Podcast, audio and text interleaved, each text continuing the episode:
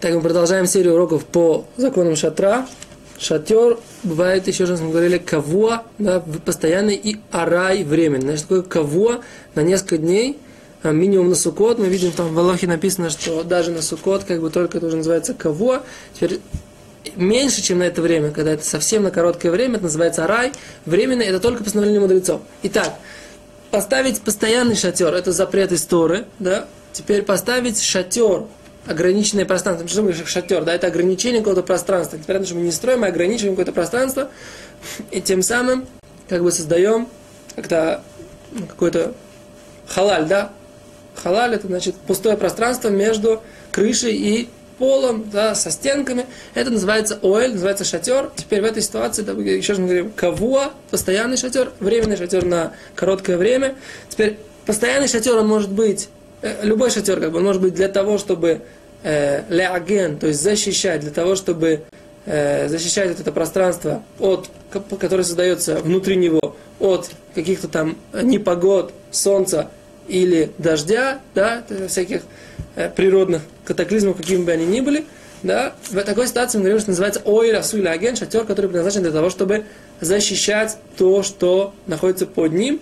Теперь есть ситуация, когда шатер не предназначен для того, чтобы защищать, защищать то, что построено, э, находится под ним. Это, например, когда у нас шатер получается э, как следствие того, что мы просто-напросто ставим какие-то вещи одна на другую, или мы делаем, складываем э, костер, и у нас получается под бревнами, пионерский костер, да, у нас получается под бревнами какое-то пространство, нам не нужно использовать это пространство, мы не создавали вот эту вот э, палатку для того, чтобы, вот это вот э, конусное состояние, мы не создавали эту пирамидку, не строили для того, чтобы у нас создалось вот это вот пространство под ней, а нам нужно было просто так поставить, чтобы оно разгорелось. Теперь, с другой стороны, например, какая ситуация, когда мы, да, хотим создать какое-то пространство, которое мы хотим защитить какое-то пространство под ним. Это, например, у нас есть какой-то тент, нам нужно, сейчас мы сидим на балконе, нам мешает, да, солнце, мы хотим прикрыться от него.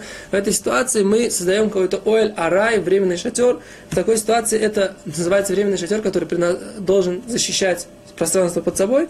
И это делать нельзя от мудрецов. Теперь, какие варианты, каким образом можно э, да, сделать оэль арай? Значит, мы будем говорить на отдельном уроке, что можно сделать тосефит оэль арай, то есть добавить к временному шатру.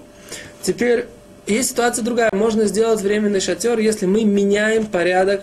Сначала мы, например, держим крышу, а потом подставляем стенки. Да? Это даже если мы делаем шатер, который себе должен, э, должен, должен защищать нас от всяких природных катаклизмов.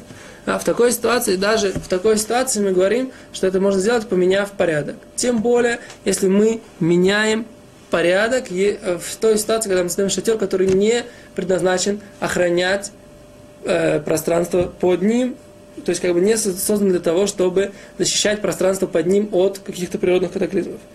Так, это в ситуации, когда мы говорим, когда нам нужен тент, и в ситуации, когда у нас, когда у нас есть просто бочки.